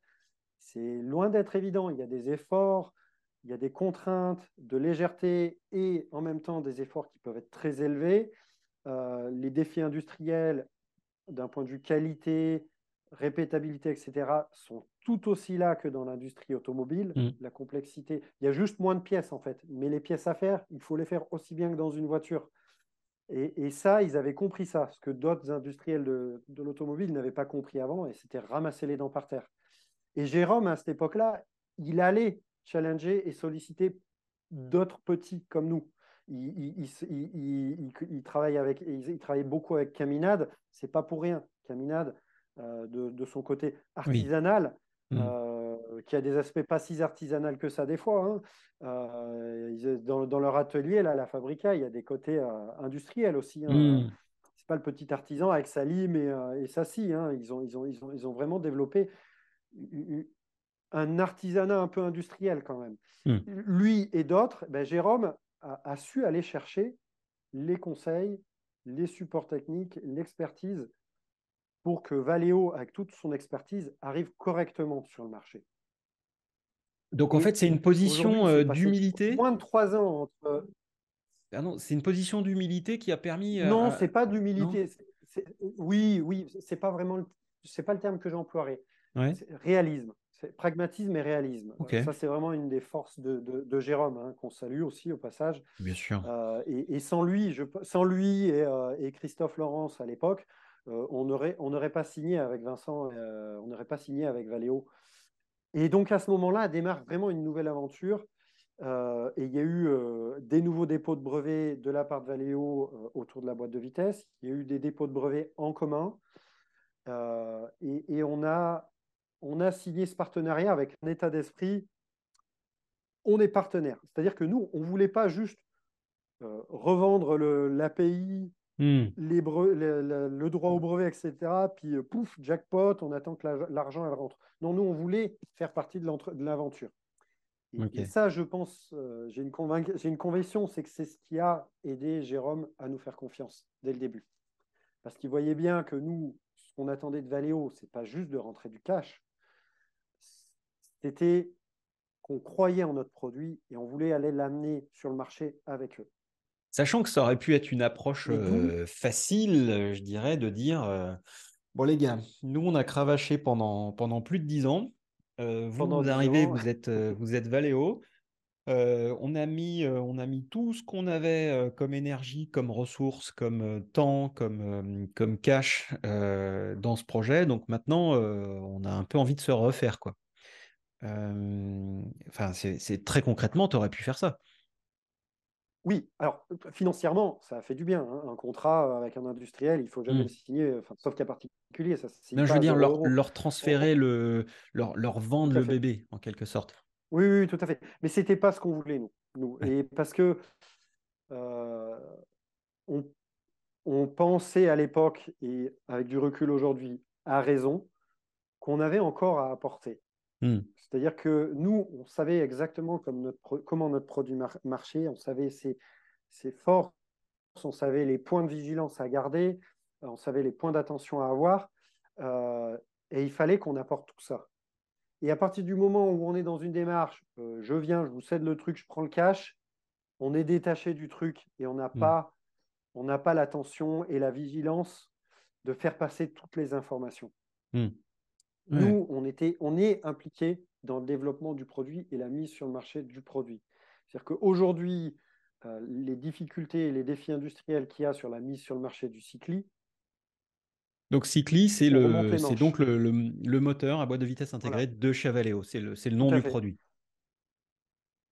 On remonte les manches et euh, sur ces 12 derniers mois de mise sur le marché, euh, dès que Valeo euh, soulève un peu la main et dit euh, les gars, là, on a un truc qui, etc., on a besoin de. Hop, nous, on est là, on est présent avec les équipes et, et, on n'est pas là à, négocier le bout de gras et à dire on veut tant, machin. Non, non. On, le produit, on veut qu'il arrive sur le marché et on veut qu'il marche le mieux possible et, et, et on veut continuer à l'améliorer avec vous. Hmm. C'est vraiment l'état d'esprit dans lequel on a signé le deal avec Valeo, et c'est l'état d'esprit dans lequel il est en train d'arriver sur le marché aujourd'hui, parce qu'on livre maintenant depuis, euh, depuis quelques mois. Euh, et, et, euh, et, comment dire, sur un produit, un mid-drive unit intégrant le changement de vitesse, c'est un produit d'une complexité. Hmm. C'est difficile de se rendre compte tant qu'on n'a pas bossé dessus. Tous ceux qui ont bossé dessus sont les seuls qui sont capables de comprendre. Et en fait, quelque chose qui peut parler euh, à ceux qui ne sont pas dans ce domaine-là, c'est de regarder le cimetière de ceux qui ont tenté d'y aller. Des projets, en disant des projets qui sont venus en mode, les gars, on va révolutionner la transmission, j'en ai vu des dizaines. Des projets qui sont toujours là aujourd'hui, ils se comptent sur les doigts d'une main. Hmm. Et... Ça, c'est la réalité du projet. C'est juste pour dire, pour comprendre. Euh, les dérailleurs aujourd'hui, euh, ont quand même un niveau de fiabilité important, une durée de vie assez limitée, 1500 km, 2000 km, tout est à changer. Mais les dérailleurs aujourd'hui, c'est 60-70 ans de développement et de RD hmm. et d'itération et, et, des, et des, grosses bouses, là, des, trucs qui ne marchaient pas. Il y en a eu un paquet et même ces dernières années, il y en a encore eu. Hmm. Euh, donc, euh, donc, et, nous, on arrive, donc Valeo arrive sur le marché avec une techno qui doit arriver avec une maturité qui est beaucoup plus exigeante que ce qu'on a attendu des transmissions derrière il y a, 30-40 ans. Et c'est normal. le marché, il est comme ça. Bien sûr. Alors, ce que j'aimerais euh, savoir, enfin voir avec toi, euh, entendre, c'est euh, justement, c'est quoi les. Alors, on, a vu l'intérêt de, travailler avec un industriel comme Valeo, donc sur l'industrialisation, sur la, puissance, la, compétence. à l'inverse, c'est quoi, quoi les, qu'est-ce qui, qu'est-ce qui est pénalisant? C'était quoi les challenges en fait vraiment de bosser avec quelqu'un comme Valeo, avec je veux dire, cette, cette inertie, cette, cette, taille de structure qui fait que parfois les process peuvent être longs. Il, y a eu des, il y a eu aussi des changements dans, les équipes. il y a eu, enfin, c'était quoi les, plus gros challenges pour toi avec cette collaboration? Je dirais le, le principal challenge, c'est d'arriver à, garder une communication euh, euh, et une relation qui soit saine. Et, ça, ça demande une vigilance des deux côtés. Et elle y est jusqu'à maintenant, elle y est des deux côtés. C'est-à-dire que euh, nous, on sait aussi rester à notre place. On sait rester à la taille qu'on a et à, l'envergure qu'on a. On sait où est-ce qu'on peut apporter et où est-ce qu'on doit dire, bon, là, c'est un peu hors champ de compétences pour hmm. nous. Euh, donc, euh, rester lucide, ne pas les prendre pour une vache à lait, parce que ça, ils n'aiment pas, et c'est normal. Euh, le projet, pour nous, doit être rentable, mais, mais on n'est pas là pour juste pomper du fric à Valéo comme on peut. Nous, on est là pour que le produit marche. Sachant que leur investissement est massif. Hein. Oui, oui, oui. c'est un investissement que nous, on n'aurait jamais pu avoir. Et, cet investissement est massif. Il devrait être encore plus massif s'ils n'avaient pas la structure et tous les experts qu'ils ont chez Valeo. Sûr.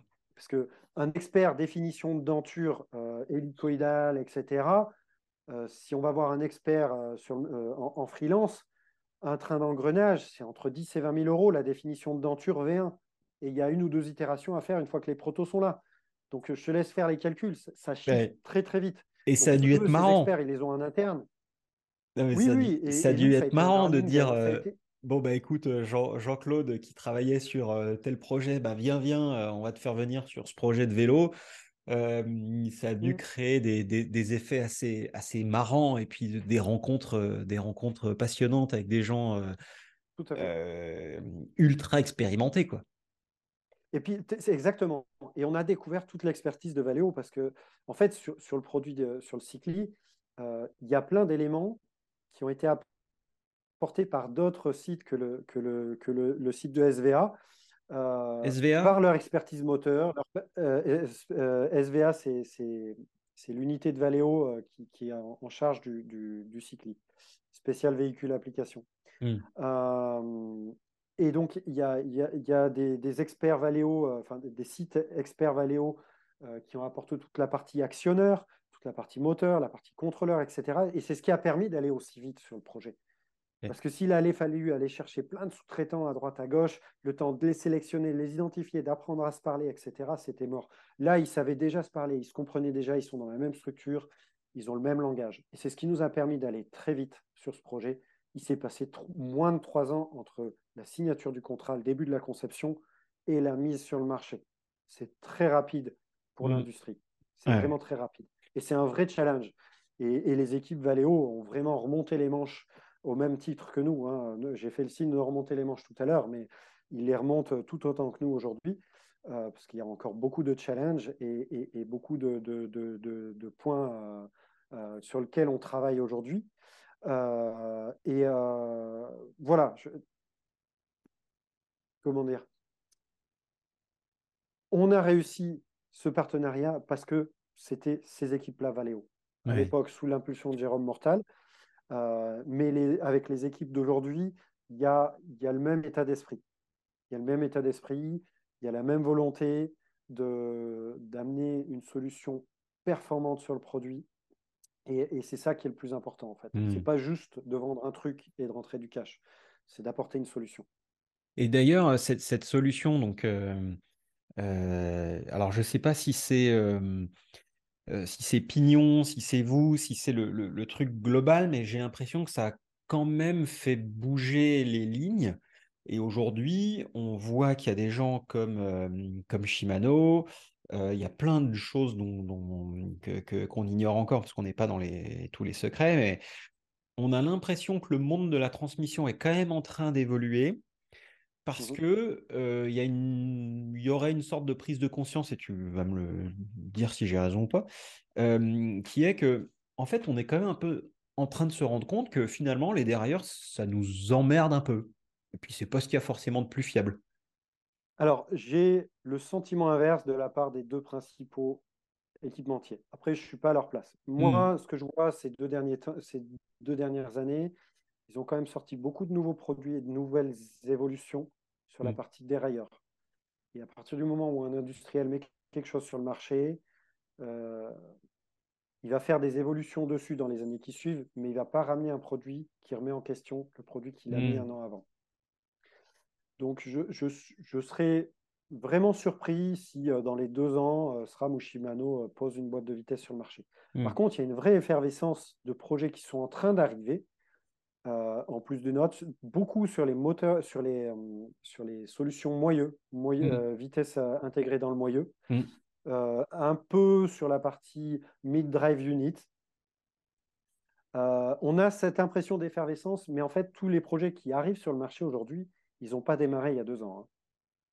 Euh, Revont, E2 Drive, euh, Intra-Drive euh, et, plein d'autres que j'oublie. Enviolo. c'est des noms que je connais.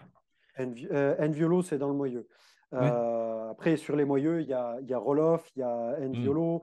il y a 3x3, il y a Revolut, et j'en oublie plein d'autres. Et j'en hmm. oublie plein d'autres. Il y a Kinderney, qui c'est qu'il y a d'autres Voilà, il y, en a beaucoup. Il y en a quelques-uns qui ont disparu entre-temps, comme je le disais. Il y a un cimetière dans le milieu de la, transmission qui est quand même conséquent. Mais c'est pareil dans le milieu de la suspension et dans le milieu du freinage. Hein. Euh, euh, c'est des milieux, euh, et pareil dans le milieu des marques de VTT. Il y, a, un cimetière de gens qui ont tenté des choses, et c'est le marché qui est comme ça. donc il y a une effervescence, mais c'est pas des trucs, c'est pas des mecs, des ingénieurs qui sont levés il y a un an, deux ans ou pendant le premier confinement qui se disent oh, il faut que je fasse une boîte de vitesse vélo. Ça ne se fait pas du jour au lendemain, très clairement. Ça prend du temps, ça prend de l'énergie. Et les, systèmes qui arrivent sur le marché aujourd'hui, ils ont tous démarré en termes de développement il y a 4 à 10 ans. Tous. Hmm. Et, ceux, dont je dis 4, c'est que ça fait 4 ans que je connais le nom. Oui. Et les mecs ont hmm. démarré avant. Ok. Et, euh, nous, d'une certaine manière, même si c'est des, des compétiteurs, euh, c'est une bonne nouvelle pour nous, parce qu'on n'est pas en fait des, fous qui apportons un truc. On est vraiment sur une. S'il y a une effervescence sur le marché, c'est qu'il y a un besoin qui est là, qui est identifié. Il y a des gens qui se disent non, mais là, comme tu dis tout à l'heure, la solution des railleurs, euh, elle a besoin d'évoluer. Alors, elle évolue, mais nous, mm. c'est des gens de rupture comme nous qui disent OK, elle évolue, mais on considère que l'évolution qui a besoin sur la transmission, c'est pas d'améliorer le concept de dérailleur, c'est d'avoir une rupture sur la stratégie de changer les vitesses. Hmm. Bah, en fait, ce que, je disais tout à l'heure euh, euh, par rapport à, euh, comment dire, à cette effervescence et, à ce besoin, c'est que il y a quand même eu, avec la période, cette fameuse période Covid, des personnes qui sont arrivées au vélo en masse, qui n'avaient jamais vraiment trop considéré l'option vélo. Et qui enfin, et en fait, j'ai l'impression qu'il y a eu de plus en plus de monde qui s'est dit, bah en fait, moi ça me, enfin, ça me saoule de passer des vitesses quoi. j'use toujours le même pignon avec mon vélo assistance électrique bah, parce que fait l'assistance elle, elle m'aide à pousser donc je vois pas pourquoi je changerais vitesse. et donc au-delà de, j'ai l'impression qu'il y a un time to market qui est, qui est, qui est plutôt bon c'est-à-dire que bah, en fait, le, le, les gens qui ont travaillé d'arrache-pied depuis des années ont commencé à avoir des solutions éprouvées qui répondaient à un besoin qui était de plus en plus prégnant de la part de, de, consommateurs plus ou moins nouveaux. Donc finalement, en fait, c'est le bon moment pour les, pour les, les, fabricants de boîtes de vitesse et, et, c'est cool à voir. Et comment est-ce que tu vois, toi, le, la, suite? C'est quoi le, pas pour toi, l'avenir, la, progression, l'évolution Où est-ce qu'on va? Moi, ma vision sur le marché du vélo et ce vers quoi on pousse au niveau des développements et de l'élargissement de notre gamme produit, c'est de simplifier l'usage du vélo pour l'utilisateur, sans en dénaturer la volonté pour les passionnés et, euh, et, ceux qui veulent aller plus loin, la possibilité d'aller plus loin. Hmm. C'est-à-dire que euh, on veut aller vers euh, une boîte automatique qu'on a aujourd'hui, qui a une réactivité et une intuitivité la plus fluide possible. Et c'est ce qui est fait aujourd'hui avec les équipes Valeo. Après, nous, au niveau de la partie EFIGIR, on, on veut se concentrer et tendre plutôt vers la partie vélo de performance, vélo de gravity, hmm. vélo de ville aussi, mais avec un, usage plus léger. On, travaille sur des solutions, moi je, trouve vraiment pertinent tout ce qui est en train d'arriver, là, les versions super légères de vélo électrique hmm. super léger. ça nous intéresse beaucoup et on est en train d'explorer ces pistes-là aujourd'hui. et donc simplifier pour l'utilisateur sans être trop intrusif. Euh, c'est-à-dire que euh, je considère que euh, il ne faut pas non plus simplifier à outrance. Il faut qu'on est sur un vélo, dans un environnement, avec des choses qui se passent autour, etc. Et en tout cas, dans les 5 à 10 prochaines années, le vélo ne se déplacera pas de lui-même et gérera pas la sécurité à notre place. Et je suis pas sûr, enfin en tout cas moi ça m'inspire pas d'aller vers des solutions complètement euh, autopilotées, autoguidées, etc. Euh, euh, moi je considère que le plaisir et la sécurité, ça demande de la vigilance de la part des utilisateurs. Donc vraiment partir dans cette direction-là, de, de simplifier l'usage du vélo pour que l'utilisateur puisse se concentrer plutôt sur pratiquer le vélo plutôt que de se dire attends là je dois changer de hmm. vitesse, est-ce que je suis en train de croiser ma chaîne, est-ce que je suis en train de etc. Euh, non, la vitesse, j'ai besoin de changer de vitesse. Euh, bah, soit elle est déjà passée parce qu'on est en mode automatique, soit on est sur un usage un peu plus sportif et on a un changement séquentiel et on passe la vitesse au moment où le gars veut passer sa vitesse. Voilà. On veut aller vers ça euh, et vers intégrer des, solutions de, de remontée d'informations utiles. Euh, remonter de l'information de couple, de cadence, euh, même sur des versions musculaires, ça peut être utile pour hmm. certains usages. Et à partir du moment où on le fait sur une version électrique, on peut le faire sur une version musculaire. Euh, donc vraiment, voilà, une vision, le vélo, c'est un, un, un, outil pour se déplacer simple, entre guillemets. Donc garder ce côté simple.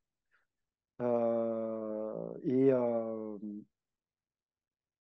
ce côté léger. Et, et, puis par rapport aux défis qu'on a aujourd'hui, euh, où il faut qu'on réduise notre niveau de consommation, euh, le vélo n'est pas la solution, mais il est une solution.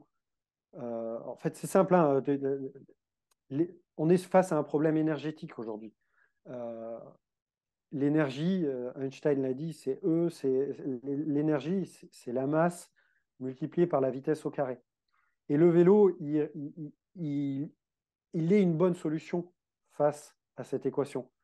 Parce que sa masse, elle permet, pour déplacer 80, 80 kg de viande, on a 15 à 25 kg de matériel. On n'a pas mmh. 2 tonnes. Et la vitesse du vélo, elle est réduite. On n'est pas à 130 km/h euh, dans une côte à consommer énormément d'énergie et à déplacer 2 tonnes de métal pour 80 kg de viande. Donc, euh, euh, pour un rayonnement court, jusqu'à 5, 10, 15, 20 km. Je pense que le vélo, et, au niveau de nos équipes, on en est convaincu, est une bonne solution. Moi, je pratique le vélo taf, pourtant on est à la campagne. Je passe mon trajet en voiture de 12-13 minutes à 25 minutes en vélo. Et je ne suis j'ai même pas d'assistance électrique, pourtant j'ai du dénivelé. Euh, et, et, je ne me considère pas comme un grand sportif. Je ne fais pas 150 euh, hmm. km par semaine. Euh, je, suis un peu en entre-deux, entre un monsieur, madame, tout le monde qui fait peu de vélo et quelqu'un qui pratique quand même régulièrement du vélo. Euh, donc, c'est une bonne solution et, ça permet de réduire automatiquement la consommation d'énergie, qui aujourd'hui, l'énergie, le gaz, le pétrole et même l'électricité, parce que l'électricité dépend de ces énergies-là, elle est limitée aujourd'hui. Ça, c'est un fait. Et même, même les pétroliers, aujourd'hui, ça fait des dizaines d'années qu'ils en ont conscience. Cette énergie-là, elle est limitée. Donc, il faut. Euh, c'est un, mot, un mot vulgaire aujourd'hui, la décroissance. C'est un mot que les gens n'aiment pas parce qu'on a l'impression qu'on va retourner euh, à, la calèche euh, et à, couper le blé dans les champs, etc. On a, on, a un peu cette caricature-là, mais elle est mauvaise, cette caricature-là. La, hmm. décroissance, c'est au lieu de se dire je, je, vais faire déplacer 2 tonnes à 130 km/h pour me déplacer tout seul euh, pour aller d'un point A à un point B, eh ben, je, vais, je vais utiliser l'énergie de façon efficiente. C'est-à-dire que je vais utiliser le bon niveau d'énergie pour arriver au même résultat. Je vais passer de 12 à 25 minutes. OK En attendant, j'ai profité du paysage, j'ai travaillé ma santé, parce que c'est un vrai problème aujourd'hui. Mmh. On, est, on est trop sédentaire, on a, on a de l'obésité qui augmente, ça c'est des choses qui remontent en permanence. Eh ben, commençons à bouger un petit peu en vélo. Euh, et, on aura un meilleur état de santé, tous, tous, sans exception. Euh, c'est un peu utopiste hein, ce que je. non, non, non, mais c'est intéressant. si tu veux, je suis, je, suis dans la même vision qu'il y a 10 ans, quand j'ai essayé la boîte de vitesse qu'a inventé Guy Cavallari, je me suis dit, mais ça, c'est vraiment une solution de transmission. Aujourd'hui, je suis dans le même état d'esprit. Le déplacement en vélo pour l'individu, le déplacement en vélo cargo pour livrer en ville des colis. Et aujourd'hui, il y a pas mal d'études qui sortent et qui disent non seulement ça réduit l'impact énergétique de la livraison du colis, mais en plus, c'est plus performant qu'un fourgon. Mmh. Parce que le vélo se, circule mieux, parce qu'il n'est pas sujet aux aléas du trafic et des bouchons, etc. Et euh, le mec s'arrête plus rapidement, le mec repart plus rapidement. Son impact sur la voie quand il s'arrête, et eh ben, quand un vélo, euh, un vélo n'est pas obligé d'être en double fil en ville. Il y a, vraiment, on le voit en ville, hein, euh, notamment à Paris, à Lyon, euh, les, utilisateurs de voitures voient l'arrivée des vélos d'un mauvais œil parce que le vélo, il prend de la place, parce qu'il faut, il faut des aménagements aujourd'hui pour séparer les usages.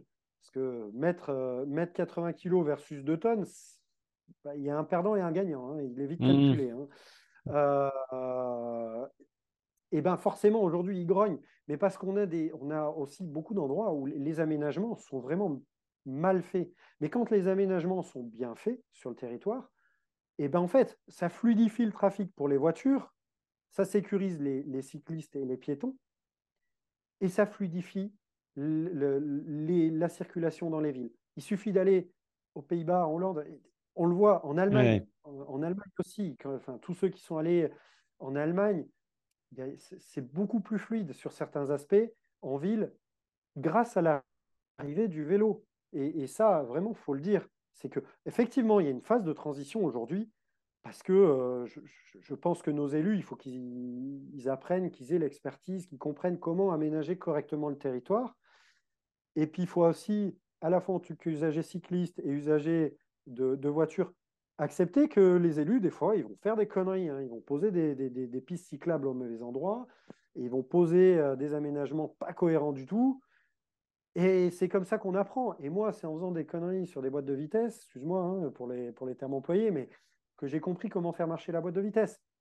Mmh. Ouais, donc en fait, ouais, alors, c'est sûr que c'est un, sujet qui est très très large et je pense qu'on pourrait faire un, épisode juste sur la mobilité et, comment le, vélo va occuper une, place prépondérante dans nos villes et mmh, demain. mais, mais je pense que, que, sur notre, que sur notre sujet, on va pouvoir bah, enfin, qu'il va falloir conclure, hein, puisque là, on arrive quand même au, à la fin. J'aurais peut-être un dernier truc à dire. Allez, vas-y. sur, sur, sur notre vision. Donc, ça, c'est d'un point de vue global pour la mobilité. Après, figure et cavalerie en vitrine, mmh. on veut garder notre ADN de passionné du VTT, de passionné de la compétition et du côté sportif de l'usage. Et hum, donc aujourd'hui, en fait, on développe notre gamme dans ce sens-là. Et après, on cherche à le décliner pour des usages beaucoup, grand, beaucoup plus grand public. Et en fait, on n'invente on, on, pas la chose dans ça. On fait exactement ce qu'a fait le milieu de l'automobile avec la compétition automobile. Il y a beaucoup de choses sur les voitures qui sont arrivées sur les voitures parce qu'elles ont été développées en compétition hmm. et sur des usages extrêmes. Et donc, c'est pour ça que nous, aujourd'hui, on considère que euh, aller vers le super léger, le vélo très haut de gamme, euh, d'enduro électrique, euh, petite batterie, petite assistance, c'est un terroir d'innovation fabuleux pour ramener des solutions techniques pertinentes pour faciliter l'usage du vélo de demain et d'aujourd'hui, de monsieur et madame tout le monde, et de, toi et de moi quand on vélo taf, euh, quand on, quand on va faire une sortie en famille et quand on fait une sortie avec les copains. Ok, top. Eh ben, écoute, merci beaucoup pour ça. Euh, c'est où est-ce qu'on vous qu'on vous retrouve cette année euh, des événements, des salons? Eurobike. après, on va faire Loudanviel. Ok. La World Cup de Loudanviel et on enchaîne avec la World Cup OG euh, on a réduit un peu la voilure en termes de salon. Alors déjà, bon, cette année, manque de bol, l'Eurobike tombe en même temps que les passeports. Ça a été un vrai déchirement pour moi parce que je, me régalais euh, de ce salon-là au passeport. Euh, mm. C'est un salon qui est presque comme des vacances pour moi. On y croise plein de monde, dont toi. et donc malheureusement cette année, pas de passeport. et on a dû réduire la voilure sur les expos parce qu'on est sur une année où on met sur le marché pas mal de produits. Il y a des produits qui ont été mis sur le marché l'année dernière mm. aussi. Euh, euh, et, on veut se concentrer là-dessus aujourd'hui. Ok. Euh, donc, pas de passeport, Eurobike. On, Pro On ira peut-être au Rock d'Azur, Pro Days de... on Rock d'Azur, Pro Days, si on y va, c'est en visiteur. Ok. Ok, ok. Très bien. Puis Pro Days aujourd'hui, c'est pas un salon pertinent pour nous. Mmh. Euh, nous, les salons qu'on cible, c'est plutôt pour soit l'usager, euh, soit, l'utilisateur final, pour se faire connaître, soit, euh, soit, soit, de, soit, de, soit du fabricant de vélo, des marques de vélo. Et ProDays, c'est plus axé pour la, distribution, mmh. les magasins, etc. Mais je pense qu'un jour, on aura, on aura un intérêt à y être. Mmh. Ok. très bien. Toi, où est-ce qu'on te suit, perso? LinkedIn, Insta? Euh, un peu LinkedIn, un peu Insta. Après, je suis quand même beaucoup dans l'atelier. Hein. Ok, ouais, d'accord. Bon. Non, Insta, tu vois, je, je, je, je, suis les réseaux sociaux, mais euh, hmm. c'est pas, pas mon domaine. C'est pas mon domaine et, euh, et je reste assez discret sur ces choses-là. Ça marche. Top. Eh ben, écoute, merci, merci beaucoup, David. Merci pour, pour le temps que tu m'as eh ben, consacré. Merci à toi. Avec, avec grand plaisir. Merci, à vous qui nous avez écoutés. Et merci pour l'opportunité d'expliquer cette histoire un petit peu aussi. Ah bah, écoute, plaisir. Hein, personnellement. plaisir. Non, non, mais c'est top. Je trouve ça, je trouve ça génial. cette, cette, cette épopée, cette, cette histoire de euh, l'inventeur qui crée son qui crée sa boîte euh, qui crée sa boîte de vitesse dans son garage le petit jeune qui le rejoint parce qu'il trouve que c'est cool et, conclure avec un partenariat avec l'un des plus gros groupes de sous-traitance industrielle dans l'automobile je trouve que c'est une histoire magnifique qu'on souhaite bah, à plein de gens qui créent des, trucs dans leur garage ça arrive pas souvent et, je voulais mettre cette histoire en, valeur justement parce que je trouve que c'est vraiment cool. ça montre que c'est possible. Ça montre que ça montre plein de choses super intéressantes. la ténacité, ça montre le, la détermination, l'engagement et, et ouais, ouais, la persévérance quoi. Donc, mmh. donc bravo à toi pour ça, super histoire. Et puis, puis on a hâte d'avoir des, des, belles nouvelles, des beaux produits et des, et des belles news à, à, partager. On a pas mal de choses à sortir dans les deux prochaines années. On va pas manquer de travail. Génial. Bon, merci beaucoup, David. merci à toi. Excellente journée, à très bientôt. Et puis, vous qui nous écoutez, si vous êtes encore là, n'hésitez pas à nous dire ce que vous avez pensé de cet épisode mettez-nous un petit, un petit mot. Toutes les notes de l'épisode seront, enfin tout ce dont on a parlé sera dans les notes de l'épisode pour que vous puissiez retrouver tous les, voilà, tous les, tous les liens, les personnes, les boîtes et tout dont, dont on a parlé. Merci beaucoup. On vous dit à la semaine prochaine et, et puis d'ici là, kiffez très fort. Salut. Salut. Merci d'avoir écouté cet épisode du podcast En roue libre jusqu'au bout. J'espère qu'il vous a plu et que vous en ressortez avec quelque chose d'intéressant. Si c'est le cas, n'hésitez pas à me le faire savoir avec 5 étoiles sur votre plateforme podcast préférée, un petit mot sur LinkedIn, un message ou un SMS. Ça m'encourage énormément pour continuer à vous proposer du contenu qualitatif. Et si vous pensez que ce podcast peut intéresser quelqu'un, n'hésitez pas à lui partager le lien vers cet épisode. Je suis Antoine Taillefer, vous avez écouté En roue libre, le podcast qui affûte votre connaissance du monde du vélo. Et si ce n'est pas déjà le cas, vous pouvez vous remettre à pédaler.